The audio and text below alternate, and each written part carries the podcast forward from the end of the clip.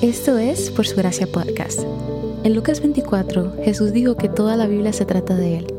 En cada episodio vemos un breve resumen de lo que está sucediendo en pasajes de la Biblia, cómo estos revelan a Jesús y arrojan luz al Evangelio.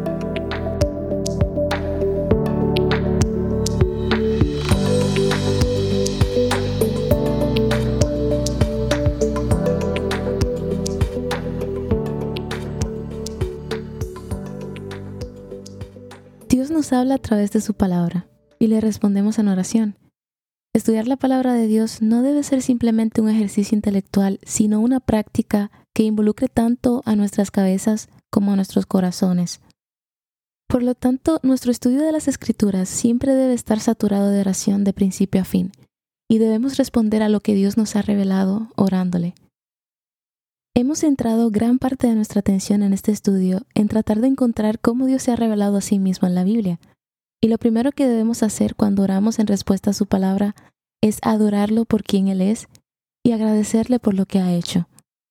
Meditar en su carácter y en sus obras y alabarlo por esas cosas. A medida que nosotros nos dirigimos a Dios en adoración, nuestros deseos y deleites se moldean para que coincidan con los de Dios. ¿Te ha revelado Dios el pecado en tu propio corazón y en tu propia vida después de pasar tiempo en su palabra? Entonces ora por el perdón de esas cosas y pídele que te empodere para oír de ellas. ¿El texto que leíste te ha dado un mandamiento para seguir? Pídele a Dios que te dé la fuerza para seguirlo. ¿Has visto evidencia de pecado persistente en tu vida? Entonces pídele a Dios que haga la obra transformadora en tu corazón que solo Él puede hacer. La verdad es que no solo podemos orar en respuesta a la palabra de Dios, sino que también podemos orar las mismas palabras de la Biblia. Muchas partes de la Escritura contienen oraciones que podemos orar directamente. El libro de los Salmos está lleno de oraciones de regocijo, alabanza y lamento, y dan palabras a lo que a menudo no podemos expresar por nuestra cuenta.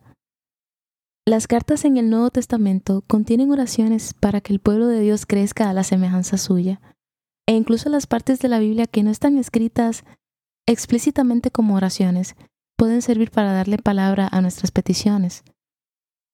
En el día de hoy, escribe una oración en respuesta a lo que has estudiado en Primera de Pedro. Comienza adorando a Dios por quien Él es y lo que ha hecho. Confiesa los pecados que el Espíritu ha expuesto sobre tu vida durante el tiempo de estudio de la primera carta de Pedro. Pídele perdón a Dios y ayuda para eliminar estos pecados. Y por último, pídele que transforme tu corazón y el de las personas en tu vida y la iglesia.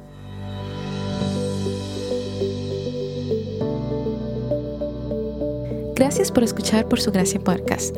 Por su gracia es un ministerio dedicado a estudiar la Biblia con el objetivo de descubrir el glorioso Evangelio de Cristo en todas las escrituras.